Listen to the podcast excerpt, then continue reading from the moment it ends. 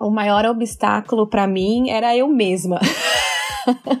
porque eu acreditava que eu não estava merecendo aquilo, sabe? É essa falta de credibilidade que a gente deposita em nós mesmos. Eu, eu, eu aceitei a vaga porque eu achava que eu tinha que tentar. Eu prefiro me arrepender das coisas que eu faço do que arrepender das coisas que eu não faço. Mas eu tinha aquela síndrome do impostor todo o tempo, porque eu achava que aquela vaga, que era uma vaga regional, que era um negócio. É, muito importante na minha vida, eu não estava preparada para aquilo.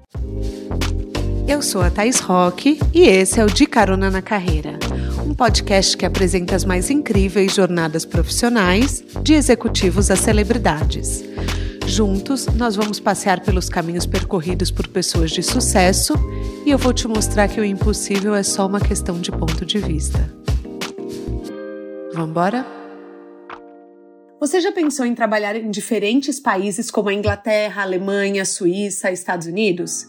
E se eu dissesse que tanta coisa aconteceu na vida da nossa convidada para que ela conseguisse viver um grande amor? Hoje eu tô aqui com a Carol Spala, com quem eu trabalhei na Nestlé e hoje integra a equipe do Uber Eats em Nova York. Apertem os cintos que o De Carona na Carreira de hoje tem uma estrada incrível para percorrer.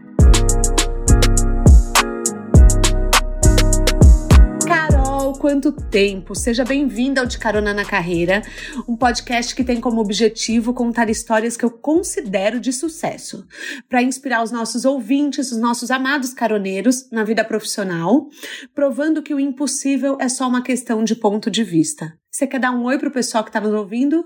Claro! Oi, caroneiros! Oi, tá, tudo bom? Meu nome é Carol, tenho 33 anos, sou brasileira da cidade de São Paulo, hoje moro em Nova York e estou trabalhando no Uber Eats.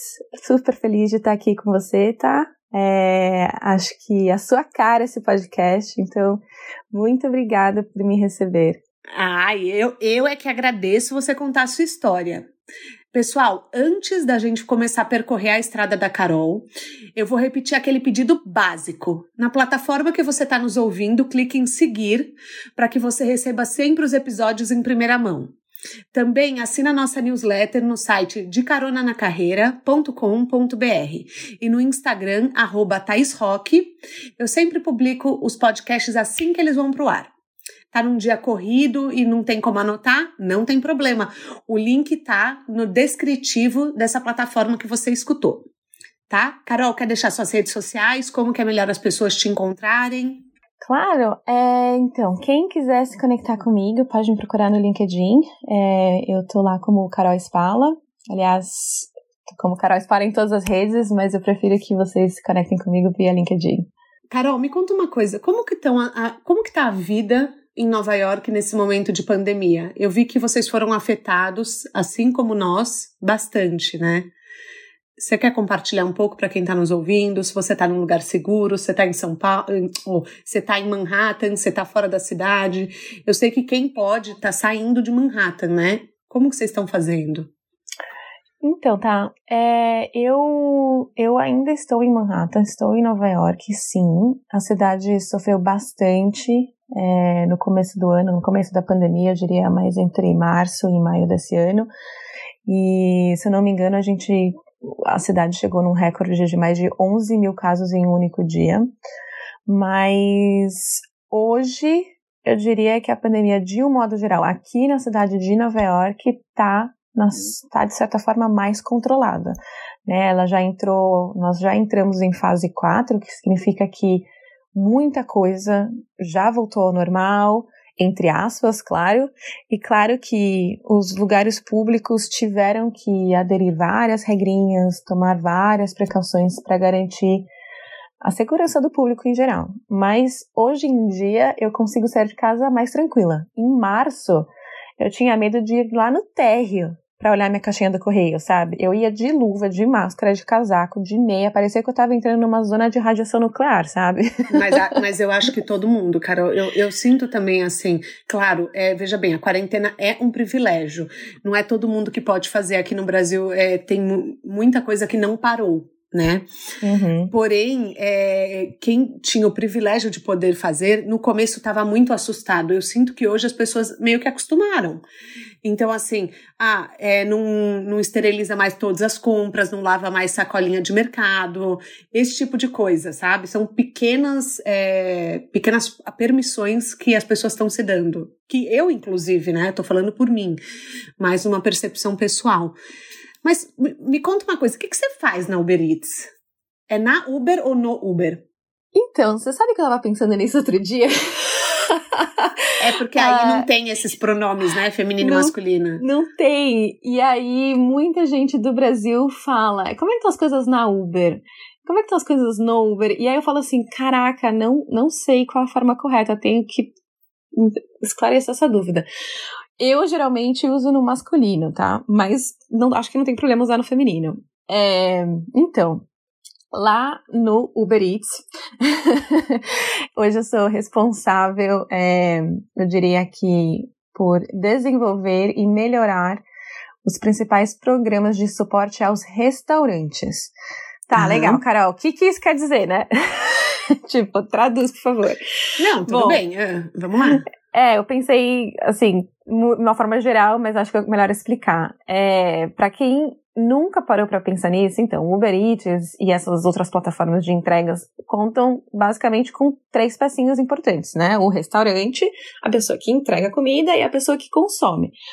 Hoje o meu trabalho lá visa basicamente garantir que o suporte aos restaurantes, caso eles precisem, seja rápido, seja eficiente, seja top, sabe? Então, hoje é, o meu foco totalmente vai para o suporte aos restaurantes. Então, todos os, é, os, restaurantes dos Estados Unidos e Canadá, né? Hoje eu, eu trabalho para a região dos Estados Unidos e Canadá. E, e é isso. É bem interessante. Mas cresceu muito as entregas durante a pandemia? Como que tá? Ou as pessoas estão com medo de pedir? Não, as pessoas estão pedindo muito. E eu acho que faz total ah, sentido. Também, né? Então, com, com os restaurantes fechados, ah, para receber as pessoas, né? Os restaurantes estão abertos, mas fechados no, de uma forma geral para receber as pessoas. É, o volume dos pedidos online, a quantidade de restaurantes que migraram para a plataforma nessa nova realidade aumentaram exponencialmente, né? Então, não só aqui, imagino, mas em vários lugares, né? A primeira vez que eu te chamei pro, pro podcast, eu falei, Carol, você tem uma história tão curiosa, porque as pessoas não estão acostumadas com alguém tão jovem trabalhando para empresas fora do país. Então, cê, claro, você tem uma história de amor que a gente vai contar, mas você é uma pessoa que você começou uma carreira é, expatriada muito jovem. E normalmente isso é só nível diretor, é só líderes assim, CEO. Então, como você sai muito do padrão, eu quero trazer esse convite para as pessoas verem que também é possível uma pessoa jovem conseguir uma vaga fora. Você sempre trabalhou em multinacionais, né? Tirando seu primeiro emprego. Uhum. E, e, isso acaba dando uma visão muito maior, é, muito mais macro do, enfim, de processos. A gente acaba entendendo é, relações mais estruturadas empresariais. Uhum.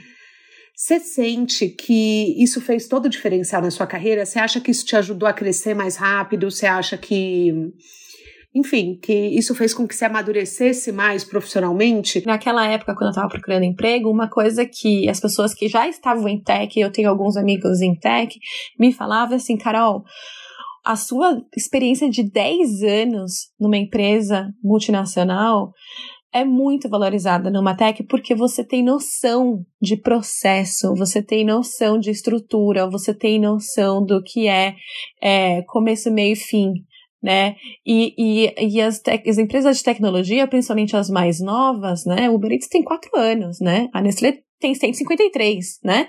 Então, é, eu acho que eles, eles valorizam isso. E eu cheguei a perguntar isso para minha minha chefe na época que eu estava é, aplicando, né? Ela não era minha chefe, ela estava contratando, mas falei assim, por que que, né, você o, o que você o que faria você me contratar, né? E ela falou assim: olha, tipo, a sua visão de processo, né, é muito importante pra gente nesse momento. A gente precisa ter processos. A gente tá crescendo muito rápido e não tem tempo para parar para organizar, né? Então... Eu adorei essa pergunta, tá? Porque normalmente quando a pessoa vai, eu, eu sempre falo isso na consultoria, entreviste o entrevistador. Uhum. Porque não, é só a pessoa que tem dúvida, você fica tão à mercê, você tá tão querendo ser aprovado né, na entrevista, que você acaba respondendo o que você acha que a pessoa quer ouvir. Exato. Só que é uma dança, tem os dois lados ali, e é importante que você avalie também se esse lugar você quer trabalhar, se esse lugar combina com você. Uhum. É, eu tive uma cliente uma vez que ela chegou numa entrevista, ela falou: Olha, atrasaram meia hora e não me ofereceram um copo d'água. Então eu já sei que aquele não é o lugar para eu trabalhar. Exato. Então, eu, eu acho que a, a gente não foi muito ensinado, e para quem está ouvindo, eu acho importante essa reflexão que é, você tem que saber também se aquele lugar é bom o suficiente para você. Nossa, isso não eu concordo dizer... plenamente, tá? Concordo isso não plenamente. quer dizer que você tenha que ser respeitoso ou desrespeito... desrespeitoso com as pessoas, não. Com muito respeito. Anote o que é importante para você. Por exemplo, ah, existe flexibilidade de horário?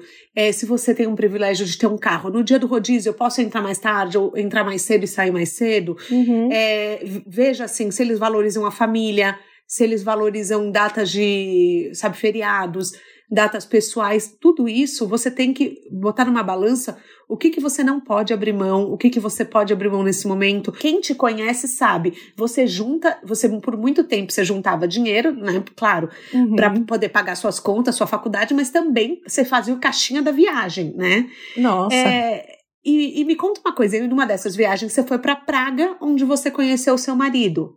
Você não quer contar pra gente um pouquinho pros caroneiros? Carol, conta a história sincera. Eu sempre guardei dinheiro para viagem, como a Tá falou. Na verdade, eu praticamente trabalhava para viajar.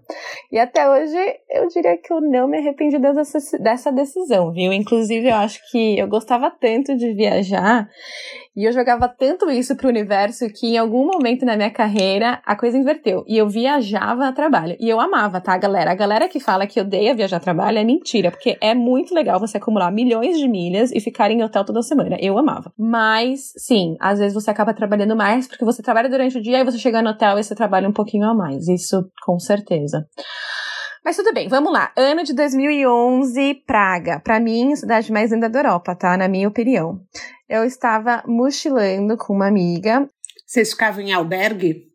Ficamos em albergue. Legal, Ficamos legal. em albergue. De... E aí... Você podia depois é, fazer dicas para os caroneiros. É, vamos lá. Posso fazer. Caroneiros mochilando. É, e aí a gente estava num albergue. Eu falei assim, você tem que ir para Praga, porque a cidade é linda, maravilhosa, a cerveja é muito barata, a gente tem que ir. Bom, o que aconteceu? Estávamos lá, e a gente resolveu se juntar a um pub crawl. E nesse pub crawl, para quem não sabe o que é isso, eu explico. É muito simples. Basicamente, você paga uma quantia super baixa para um cara, para um guia local, entre aspas, geralmente e sinceramente um estudante, acredite, para entrar, para fazer parte de um tour, né? Um tour de bares na cidade. E assim vai. O objetivo final é ficar pulando de bar em bar a noite toda e, claro, né, ficar bêbado, conhecer gente, curtir a noite. E nesse fatídico pub crawl, é isso que eu conheci o John, hoje mais conhecido como Jackão no Brasil, é, mas é o meu querido e amado marido, né? E daí vocês se conheceram e logo vocês começaram a namorar. E vocês namoraram quanto tempo? Quantos anos a distância? Cinco anos? A gente namorou. É, foram, assim, do momento que eu conheci ele em novembro de 2011, a gente só foi morar junto em março de 2015. Então foram tá, aí uns três, quatro quase anos. quatro anos à distância. E para, bom, vamos contextualizar um pouco. O John, ele é um militar do exército americano o que faz com que, como a Carol, ele também viaje muito. Porém, eles têm que administrar essas mudanças de países, o que faz com que a, o que fez com que a Carol mudasse muito tão cedo, tão jovem e se tornasse uma profissional expatriada, correto, Carol? Correto, eu acho que o fato. Hoje ele é... mora onde, Carol? Conta pra gente. Hoje ele tá na Coreia do Sul. Sim, galera, estou casada, mas vivo um relacionamento à distância. E ele tá na Coreia do Sul e eu tô em Nova York. Mas é, isso acabava fazendo com que você fizesse o que no seu tempo livre, além de sair com seus amigos?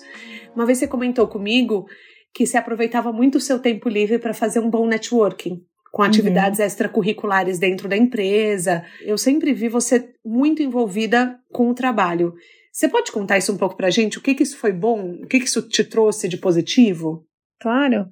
Eu acho que sim, caroneiros. Então, não foquem só no, como diria aí no Brasil, no arroz com feijão e no que está escrito no seu, na sua função, no seu job description, né? Eu desde, eu lembro que assim, desde o meu primeiro mês naquela multinacional, na Nestlé, eu lembro de querer participar de tudo que eu podia. Então eu entrei no time de futebol, no grupo de voluntários, na brigada de incêndio, até da CIPA eu fui em algum momento. E, e aí, obviamente, além disso, eu tinha uns projetinhos em paralelo no dia a dia, né? O, o, eu tinha, vamos supor, eu fazia o meu dia, o meu arroz com feijão 80% e eu destinava 20% para fazer outras coisas. É, e eu acho que, assim, isso não só contribuiu para aumentar a minha rede, né? Porque quando eu fazia parte desses outros grupos eu conhecia muito mais gente, mas também para conhecer outros processos, outras áreas. E hoje em dia, tipo, eu, eu, olho para trás e penso, aqueles projetinhos 20%, depois se tornaram 100% do meu trabalho em algum momento, quando eu fui expatriada, né, digamos assim, para a Europa. E o que eu aprendi na Europa, por exemplo, né, que originou dos 20%, é hoje o que eu faço um pouco no meu trabalho no Uber Eats. Você entendeu? A dica é, hoje em dia isso acaba sendo até mais fácil. Eu acho que as empresas estão reconhecendo isso, que a galera também não vive só de arroz com feijão, então eu entendo que tem algumas que têm ainda um receio, mas, dependendo do tipo de empresa que você tá, ou que você quer trabalhar, hoje elas mesmas é, disponibilizam recursos e canais à disposição. Então, é, hoje em dia é mais fácil até você se conectar com outros, outras áreas. Hoje, por exemplo, no Uber Eats, e eu acho que é bem comum em outras empresas tech, tem o que eles chamam de ERG, que é Employee Resource Group. É um grupo de pessoas, por exemplo, eu faço parte de três no Uber. Vamos, vamos, eu vou traduzir com um exemplo. Eu faço parte do grupo que é de mulheres do Uber. Legal. O, o grupo que faz, que é para os latinos do Uber e o terceiro é o grupo dos veteranos e espousos do Uber, né? Os veteranos e esposas, esposos é, de Uber, pessoas do exército, de pessoas das armas, das forças armadas. Então, que interessante. E aí eu tenho, e além disso, faço parte do pilar de impacto social também. Só nesses quatro grupinhos que tem canal no Slack, que tem reunião, que tem que tem tarefa desculpa, que tem um monte de coisa, eu já conheci pessoas fora do meu escopo de trabalho. Você entendeu? Eu já fiz coisa pro, pro, esses grupos que foram publicados para a empresa toda. Então, eu acho que é, é, essa é uma dica, e eu faço não por network, né? No meu, meu objetivo final nunca mas foi networking. Mas, bem, acaba, mas acaba era consequência. Networking. Exatamente. Você sabe e... que eu, li, eu tô lendo um livro, desculpa te interromper, que o cara fala assim: nunca busque o networking para ter um benefício, a troca de cartão. Ele falou, é, é o livro do Tony Xie, que eu vou falar dele essa semana, no, já falei, né, para quem tá ouvindo, no De Carona na Carreira no De Carona no Jatinho, quer dizer. E ele fala o seguinte: se foque em construir relacionamentos de longo prazo, que as pessoas lembrem de você, que as pessoas se apeguem a você. Isso vai acabar te trazendo um benefício futuro. Porém, se você vai com a cabeça de ah, eu quero ser conhecido pelo máximo número de pessoas, ter o máximo número de cartões, de é, esses cartões profissionais, né, cartão de visita, ele fala, isso não te leva a nada.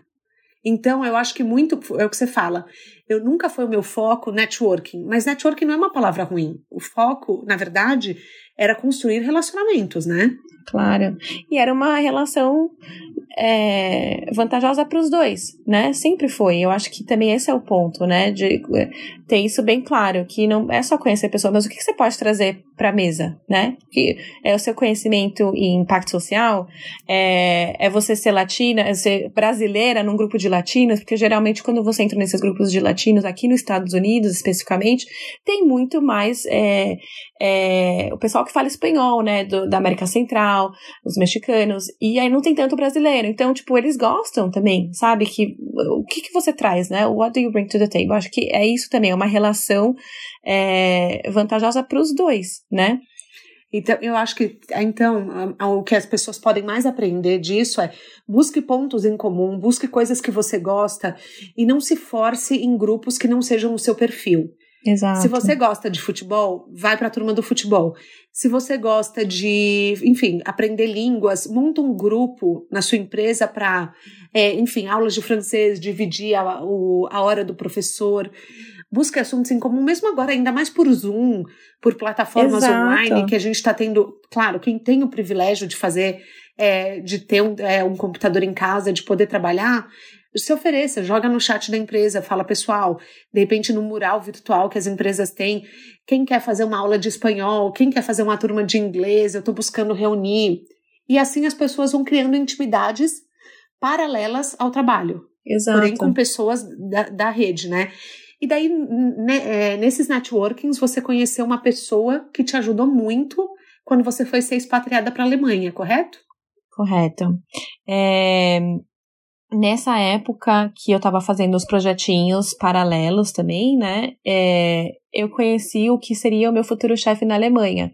Eu conheci ele em 2012, e aí, quando chegou no momento de eu procurar alguma vaga na Alemanha, porque na época o John estava sendo mandado para a Alemanha, eu entrei em contato com essa pessoa, e, e aí foi foi muito bom, porque eu já, ele já conhecia o meu trabalho, ele já conhecia o meu perfil, e, e eles abriram uma vaga. Então foi assim a união dos melhores mundos. Eu tinha, eu tava indo com um trabalho e eu tava indo para ficar junto o que na época era meu namorado, né? E então eu acho que essa e você é não uma tinha das... passaporte europeu, foi, foi literalmente pela empresa. Fui literalmente pela empresa. Né? Eu, legal. Eu, me, eu me desliguei da Nestlé no Brasil e fui para a Alemanha. Então, é, e assim, os jovens, jovens, nós, né, assim, to, assim as pessoas é, que estão nos ouvindo, que dica que você poderia dar para quem quer ir trabalhar na Europa? É buscar, de repente, aqui no Brasil, uma empresa multinacional que tenha uma, uma outra empresa na Europa, é ficar vários anos. Tem alguma dica que você possa dar? Então, tá, eu acho assim. É, estudar fora, por exemplo, pode abrir algumas portas, né? Fazer um bom curso, tentar é, conseguir um emprego através de um bom curso, é algo que eu vejo muita gente fazendo hoje em dia. Então, tipo, para quem quer recomeçar, né, uma carreira lá fora, principalmente na Europa, é, é, essa pode ser uma opção. Para quem não tem é, essa opção, né, eu diria que hoje é, por conta dessa do visto, né, é um pouquinho mais difícil. Claro, quem tem o privilégio de ter o passaporte europeu, por exemplo, tem a possibilidade de mudar de país com muito mais facilidade, sem depender de visto, pode procurar vaga no LinkedIn e literalmente se aplicar nesses sites de emprego. É, e já vi isso acontecer, tá? Um amigo meu publicitário brasileiro no Brasil começou a aplicar para vagas na Alemanha, sem falar alemão, mas trabalhava em agência, e ele, tipo, por ter o passaporte italiano, conseguiu, entendeu? Ele foi, aplicou para vaga, mostrou o portfólio e é, ele conseguiu entrar na vaga sem nunca ter ido para nem para Alemanha, né? É, acredito que ele nunca nem tinha ido. Então esse é obviamente um privilégio. Agora, se você quer também é, fazer carreira fora e de repente estar tá numa empresa que tem essa possibilidade, tem a oportunidade de te mandar, com certeza essa é a forma mais fácil. Então, se esse for o caso, eu diria faça bem o arroz com feijão, ou seja, o que está na sua função, no seu job description, porque eu já participei de uma reunião que eu lembro que as pessoas falavam assim. É, mas ela não tá fazendo nem o, o, o, arroz com feijão bem, né? Ela não tá fazendo nem o dia a dia bem. Por que, que a gente vai mandar ela para outra área, né? Isso, tipo, não é legal, né? É meio tráfico negativo isso. Então. Então, eu quero dar uma dica, Carol, para quem tá nos ouvindo: aplicativo Duolingo, uhum. que você pode aprender línguas. Então, assim, se você não fala é, inglês no momento e não tá dando para pagar uma aula de inglês Pega o Duolingo, que hoje eles têm uma. O, o, teste, o tipo de teste do Duolingo é aceito até em Harvard se você atinge a máxima proficiência. Então, não, não necessariamente é, é, você tem que gastar com aula. E daí você pega e monta um grupo de, de conversa, de conversação na sua empresa, ou até com pessoas online. Você coloca no seu Facebook: alguém pode praticar inglês comigo uma hora por semana? Isso eu acho que é o primeiro passo para você uhum. aprender uma língua. Lá tem todos os idiomas. E também, se você quer, é, se você não tem um passaporte, que, por exemplo, é o nosso caso, a gente conversando aqui com vocês, a gente não tem. Exato. Comece a procurar empresas que viabilizem. E seja claro com seus objetivos. Se é uma empresa multinacional, ela tem um plano de desenvolvimento de carreira. Então, deixe claro que você quer, por um tempo, morar fora. Por exemplo, a gente tinha um amigo que ele sempre quis morar na Suíça. E como a Nestlé é uma empresa suíça, ele deixou isso muito claro. Você lembra disso, Carol? O Claudinho? Lembra. Então ele sempre deixou muito claro e ele falava: Eu quero ser expatriado, eu quero ser expatriado.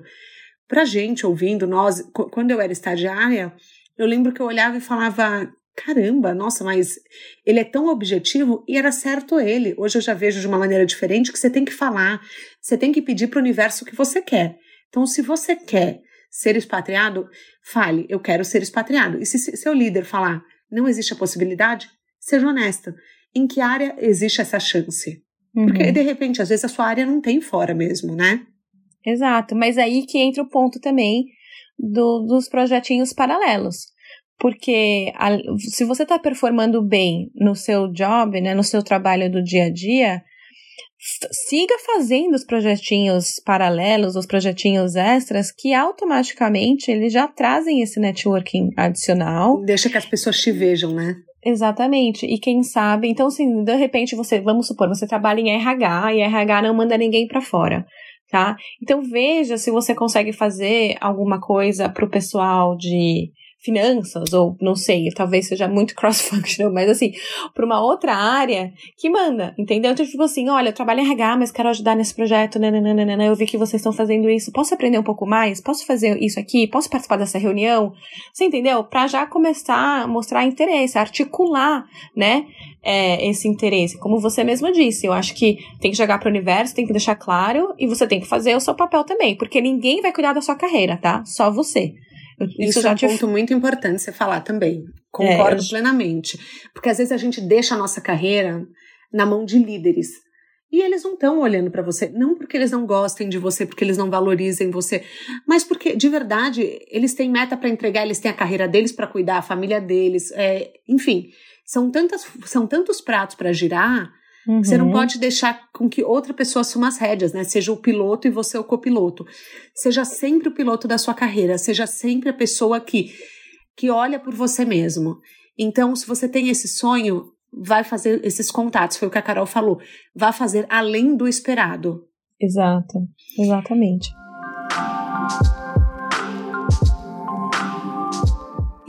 Existe algum obstáculo que você acha que, a, além de não, por exemplo, quer dizer, aliás, falar, não falar a língua não é um obstáculo porque você não falava alemão. Exato. Existe algum obstáculo que você considera? acho importante as pessoas saberem disso, que você não falava alemão.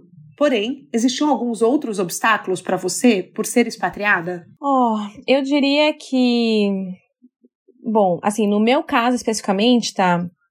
O maior obstáculo para mim era eu mesma. Porque eu acreditava que eu não estava merecendo aquilo, sabe? É essa falta de credibilidade que a gente deposita em nós mesmos. Eu, eu, eu aceitei a vaga porque eu achava que eu tinha que tentar. Eu prefiro me arrepender das coisas que eu faço do que arrepender das coisas que eu não faço. Mas eu tinha aquela síndrome do impostor todo o tempo. Porque eu achava que aquela vaga, que era uma vaga regional, que era um negócio é, muito importante na minha vida, eu não estava preparada para aquilo. Em alguns momentos eu realmente não estava, tá? Mas eu acho que quando eu penso, né, a nossos obstáculos, tem essas coisas práticas, visto, tem o idioma, né? Tipo, eu poderia ter aprendido alemão melhor, poderia me virar melhor, poderia. Duolingo foi uma mão na roda naquela época para mim, by the way, a propósito, porque o aplicativo realmente é sensacional e eu usava muito na Alemanha. Mas eu, olhando os obstáculos, às vezes, eu paro para pensar, às vezes eu mesma era um obstáculo para mim mesma, porque eu achava que eu não merecia aquilo, que eu não estava preparada. E eu lembro de ter encontrado com uma amiga no shopping antes de eu ir e falar assim: ai, ah, tô meio nervosa, não sei se eu vou conseguir. Eu, eu aceitei, eu passei, mas é, eu, eu não sei. ela falou assim: para, para, você se preparou a vida inteira para esse momento. Vai fundo. Você entendeu? Então, é óbvio que você vai ter, vai se é, ter dúvidas, né, em alguns momentos, mas não deixe isso te balançar. Você às vezes não vai saber tudo e tudo bem, entendeu? Você vai mas é aprendendo é, no caminho. A síndrome da impostura é uma coisa que pega muitas mulheres. Uhum. Na, na verdade, eu, eu, não, eu não vou dar dados porque eu não sei, mas eu arrisco dizer que 90% das mulheres têm a síndrome da impostora, inclusive a J. Lo, a Jennifer Lopes, a cantora, ela já falou uma vez que até hoje ela acha que ela não está pronta o suficiente, ela não é talentosa o suficiente para fazer o sucesso que ela faz. E como lidar com isso, Carol? Porque eu, vou, eu, te, eu, eu te entendo muito quando eu escuto isso, porque eu me vejo muitas vezes é, com o mesmo sentimento. Como você ir além, mesmo duvidando de você? Olha, é uma boa pergunta, tá? No meu caso, eu diria que a minha rede de apoio foi assim. tiveram um papel fundamental nesse sentido. Porque ela vai aparecer, né? Essa síndrome ela aparece e você também se auto-sabota, né? Se auto-sabota. Não sei como falar isso em português. É, mas as pessoas que te conhecem, que acreditam no seu valor, elas vão estar tá lá falando, não, igual essa amiga no shopping, tá? Ela falou assim, não, para, você, você, se preparou, você sempre quis morar para fora, você conseguiu agora, você tá indo com amor, encontrar com amor na sua vida e trabalhar numa vaga incrível, num trabalho incrível na empresa que você trabalha já há anos. Então, assim, é, para. Então, esse tipo de comportamento, esse tipo de pessoa na sua vida é, te ajuda a, a, a, ultrapassar esses obstáculos, né? A, a, pular por esses obstáculos, porque eu acho que é, eles vão aparecer em diversos momentos da sua vida, seja na carreira, seja na sua vida pessoal, né? Seja com filhos, não sei. Mas é, essa rede de apoio é fundamental. E eu acho que essa rede de apoio, principalmente para quem é mulher, se identifica com o gênero feminino, eu acho que é mais importante ainda, justamente porque a gente tem um fator histórico, forte. né? Exatamente, né? É, eu acho que a gente hoje está é, vivendo aí numa revolução no sentido de alcançar essa igualdade e a gente não está lá. E quando a gente aplica para uma vaga, a gente quer preencher isso é, é, é, comprovado, porque eu, inclusive uma amiga minha me mandou esse estudo quando eu estava procurando emprego. Ela falou assim, Carol, para de querer preencher cada bullet point do, do, do, do anúncio de emprego. Quando você procura um anúncio, se você está preenchendo, se você check né, o tick the box para 70% ou 50%, tá ótimo, porque os homens, isso está comprovado, eles olham, se eles preenchem, se eles falam, ah, eu tenho isso, isso, isso, isso já é 50% do anúncio, eles aplicam imediatamente. A mulher quer preencher, quer fazer tick the box em todos os bullet points, 90%, às vezes 100%, e aí não se aplica para vaga porque acha que não está preparada. Entendeu? E ninguém é 100% perfeito para uma vaga. Exato. N ninguém cumpre todos os requisitos. A pessoa coloca ali o que vai ser esperado, mas ela não. Eu, eu imagino, né, na minha cabeça, quando eu trabalho em RH, é assim: pessoas com potencial de serem desenvolvidas. Não necessariamente que tenham tudo pronto. Até porque, se você tem tudo pronto para uma vaga, você vai para o próximo nível, você não fica naquela vaga. Então, se você está cumprindo todos os pré-requisitos de uma vaga de coordenador, talvez você já esteja pronto para ser gerente, entende? Evidente, evidentemente, é. Mas, mas é, é, é, é esse assunto é muito delicado, eu acho muito incrível, porque a gente é cercado por mulheres incríveis, por pessoas incríveis, que muitas vezes não foram incentivadas a acreditar no próprio potencial. Porque na escola a gente não tem um curso de inteligência emocional e a gente é muito valorizado assim, você não é você não é muito valorizado. A gente é muito ensinado a você não é melhor do que ninguém, seja humilde, mas ao mesmo tempo valorize o seu amigo, então reconheça o potencial do próximo. Então fica um looping um pouco confuso, porque você não é melhor do que ninguém, mas você tem que valorizar o seu amigo. Então, seu amigo é melhor do que você? fica aí o questionamento, né? É muito verdade. Gente, eu nunca mas... tinha parado. É. Não, mas é, porque fica aquela coisa assim, seja humilde. É, então, eu lembro é, que eu tinha uma amiga que ela falava assim: a filha adorava dar estrela. Sabe essas estrelas de ginástica uhum. olímpica? Uhum. E a filha ficava dando estrela, dando estrela o tempo inteiro. Aí, daí as, as amigas da escola começaram a falar: você se acha, você se achona. E daí ela chegou em casa e falou: Mas mãe, eu gosto de dar estrela, eu vou ter que parar? Tadinha. E daí vem o questionamento: do tipo, quanto você não pode ser você, o quanto você não pode brilhar por medo de, de incomodar os outros. É. Só que a gente não é ensinado a reconhecer o próximo. A gente não é, dentro da escola, é tanta competitividade. Eu estudei numa escola muito competitiva, né? Quer dizer, primeiro eu estudei né, na mesma escola que você, coincidentemente, e no colegial eu fui para uma escola que eram só números e se você não era boa para o vestibular, você tava ali a sua nota no mural. Era terrível. Só que daí você cresce num ambiente tão hostil que a pessoa do seu lado, ela é literalmente a sua concorrente o tempo inteiro. Então, como que você vai valorizar o outro? Como que você vai mostrar os atributos positivos da pessoa, né? Você vai chegar e vai falar: "Você é incrível, é isso aí, você, sabe? Você tem um potencial, você vai crescer. Nossa, como você é uma pessoa legal, como você é inteligente". Porque ao mesmo tempo que você tá falando para a pessoa que ela é inteligente, ninguém tá te reconhecendo, nem você mesmo. É, é um bom ponto. E eu tive uma experiência bem similar também. É, é, no colegial. Ah, você tive... estudou no Bandeirantes, né? Exato, e, e eu tive. Era bem puxado. Sim, mas, mas, aí, mas, é aí que vem a síndrome do impostor, porque você está num ambiente tão competitivo que ninguém pega na sua mão e fala, você é incrível. Então, para as pessoas que estão nos ouvindo hoje, para as mães ou é, futuros pais, enfim, é, reparem no ambiente escolar que você vai aprender, que você vai colocar seus filhos, né? Porque isso faz toda a diferença. E, e fale quanto essa pessoa é incrível, sim. Chega para o seu filho, para sua filha e fala: você é incrível, você é único, sabe? Claro, valorize o próximo, mas você é incrível. Ai, mas eu vou criar uma pessoa mimada. Hoje a geração Z, todo mundo um bando de mimado. Gente, se existe a síndrome do impostor, é porque alguma coisa ainda está acontecendo por aqui.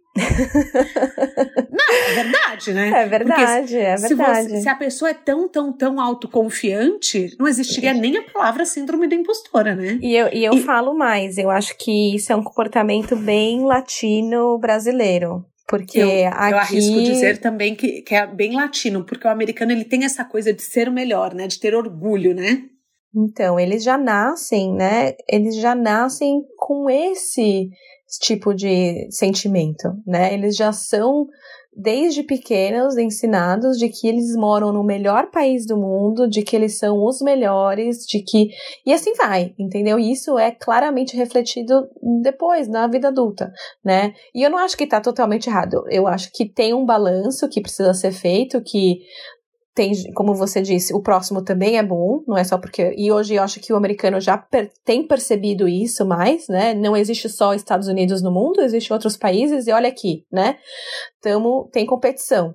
Mas é, esse, é, esse encoraja, encoraja, encorajamento, né? Esse encouraging né, das pessoas é, é, se autopromoverem é muito importante. E eu senti isso na pele.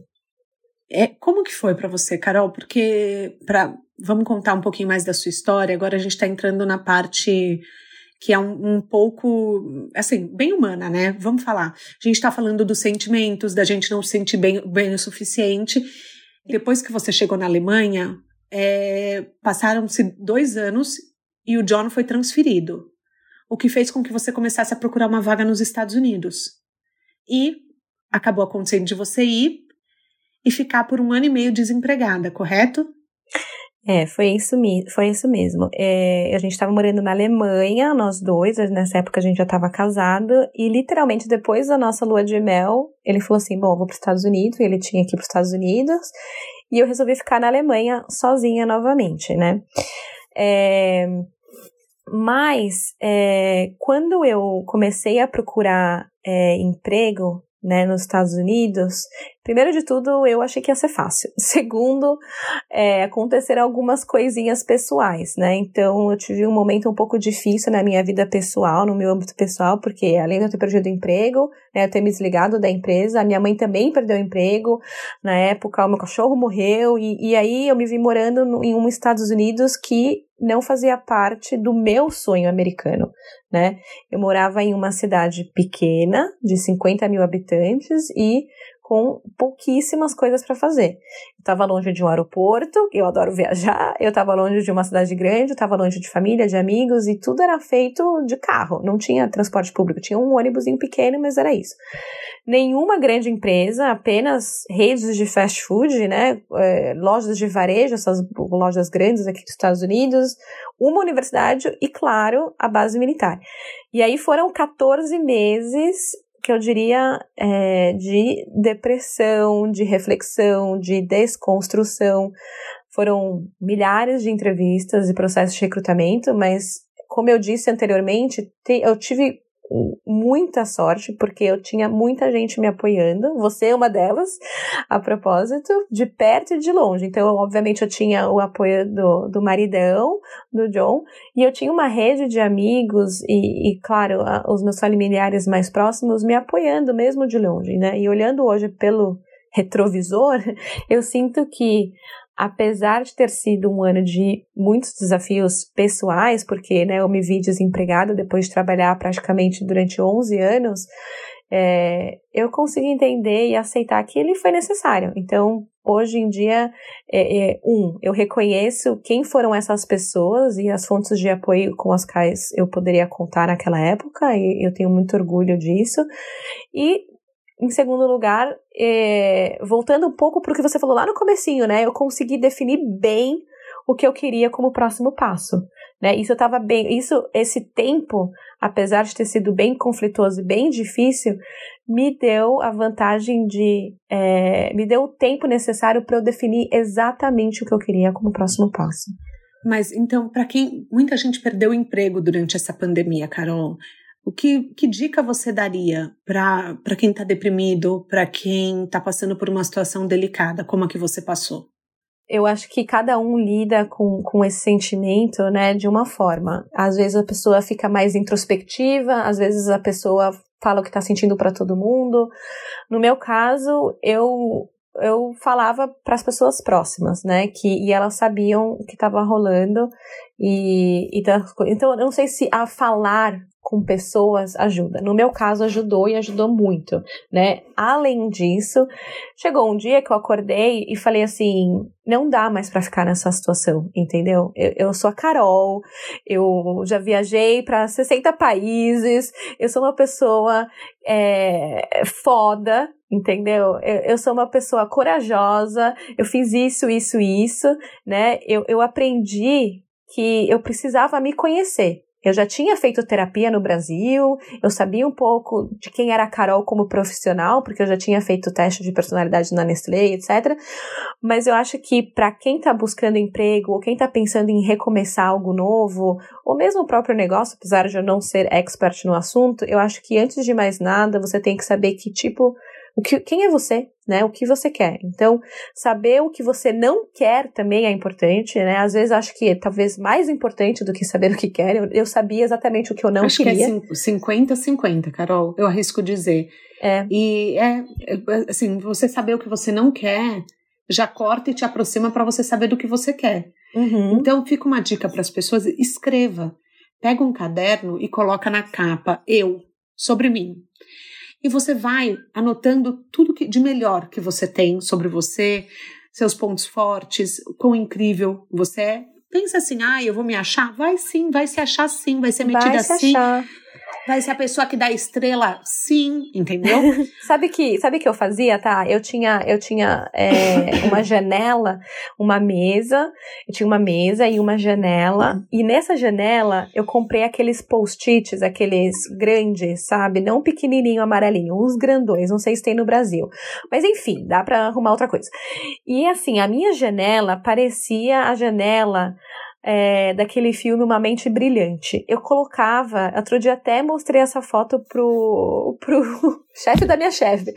Eu ah, colocava. com a gente para eu colocar no Insta pro pessoal entender. Coloco. Eu colocava nessas janelas post-its, em cada post-it tinha assim: quem é a Carol?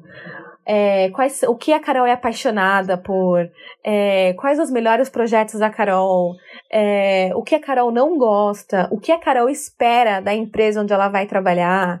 É, Importantíssimo. Assim, e eu vi essa janela e todo dia me lembrava quem era a Carol, o que ela era boa, o que ela não era boa, é, por que, que ela queria trabalhar numa tech, porque, e assim, isso, é, esse post, esses post-its ficaram lá praticamente o ano de 2019 inteiro. Depois eu compartilho a foto. E isso me ajuda muito. E além disso, saber o que é o organizar não... os pensamentos também, né, Carol? Aham, uhum, eu preciso escrever. Eu preciso escrever, como você disse, eu preciso dedicar um tempo para escrever, colocar no papel, porque as pessoas têm diferentes formas de aprender. Na minha, no meu caso, era escrevendo. Então eu aprendi, é, eu fiz isso, e como eu disse, gente, o pessoal em sua, sua por, em volta, por, ao seu redor, blá, blá, ao seu redor, o pessoal ao seu redor, né, participando da sua vida, te encorajando, te apoiando, é essencial. Eu sempre ajudei muitas pessoas e naquele momento eu precisei de ajuda. E você ajudava mesmo. Então, assim, para eu contextualizar um pouquinho, a Carol, por ela ter esse perfil muito de fazer parte de vários grupos, ela era uma pessoa muito disponível. Então, às vezes, ela me manda mensagem: Eu tenho um amigo que pode ser perfeito para o seu podcast. Ela tem essa iniciativa. E é uma via de mão dupla, gente. Então, quando você quer ser ajudada, também pensa a quem você já ajudou. Uhum. Claro, você não precisa cobrar. Oi, gente, eu, te, sei lá, eu te dei ombro em ombro amigo. não, não. Não, não, não, não, não, é isso, Carol, mas o que eu tô dizendo é, é, é uma maneira gentil de eu dizer. É, você tem que esperar se você também é uma pessoa que colabora, né? Uhum. Eu, é. eu, eu não sei, eu penso dessa maneira. Eu acho que é, se você é uma pessoa que nunca se importa com o sentimento dos outros, é delicado quando você cai. É. Não, com certeza. Eu acho que é bem aquela. É, é, a orquídea na árvore, sabe? Não sei se alguém já viu a orquídea na árvore. Tipo, um ajuda o outro ali. É, é.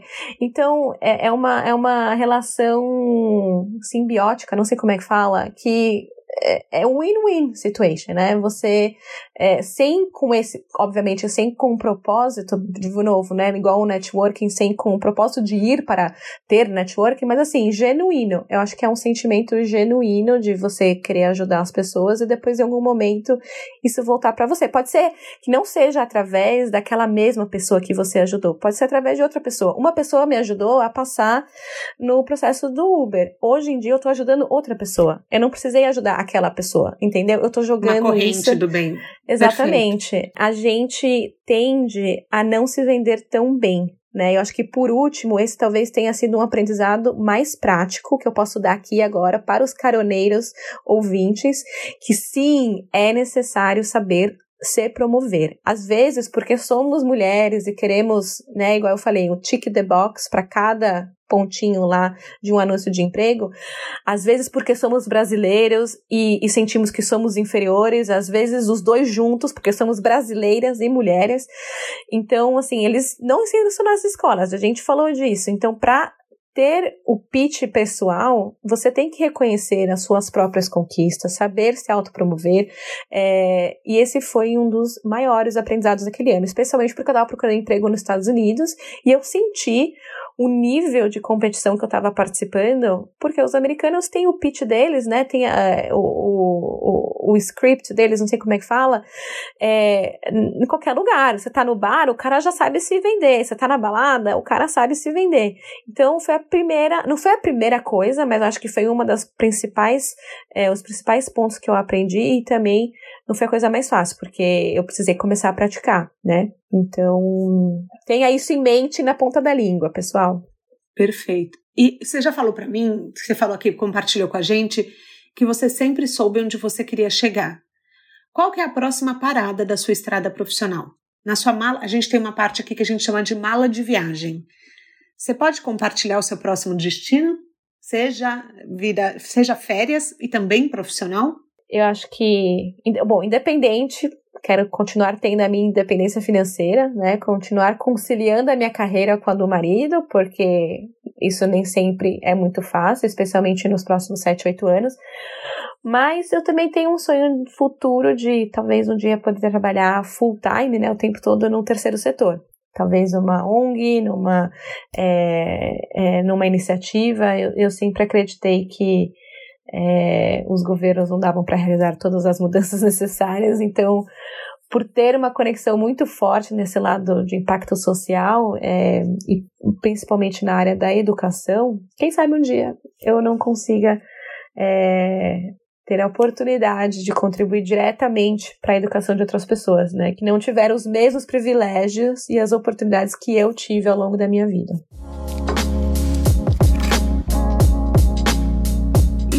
Último, dá uma dica de livro, de filme que mudou a sua vida. Não precisa ser sobre profissão. Alguma coisa que vem à sua cabeça, ou TED, ou documentário, Netflix.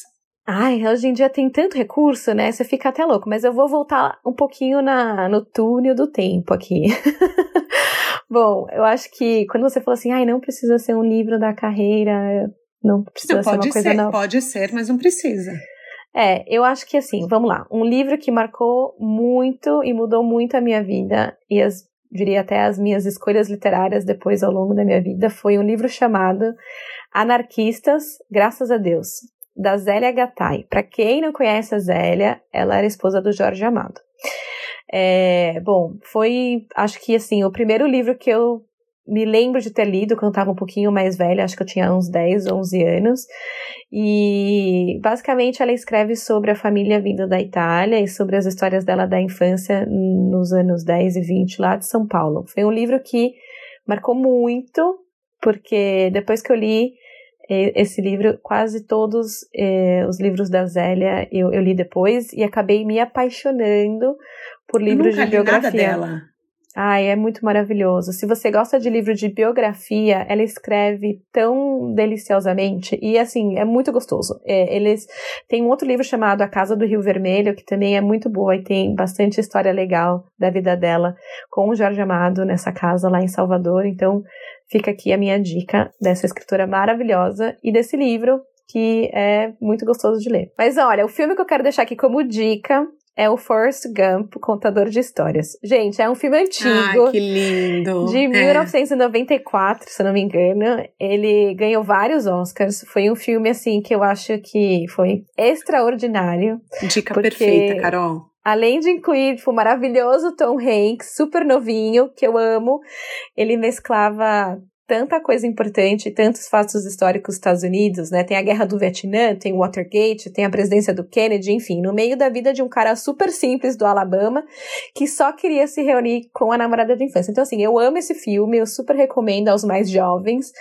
É, ele é muito maravilhoso e ele é muito atemporal. No De Carona na Carreira de hoje, a gente viajou pela estrada da Carol a gente aprendeu um pouco sobre amor à distância, carreira internacional, síndrome da impostora e o poder de um bom networking. Antes de descer do carro, eu convido você novamente a assinar o podcast na plataforma que você nos escuta e também a nossa newsletter no decaronanacarreira.com.br. As dicas que a Carol nos deu vão todas direto para lá e agora, a partir desse podcast, eu estou incluindo as dicas também no descritivo da plataforma. Então você pode clicar e comprar o livro direto ou, de repente, um link para assistir o filme numa plataforma de streaming. A gente volta na próxima semana com mais um de carona na carreira.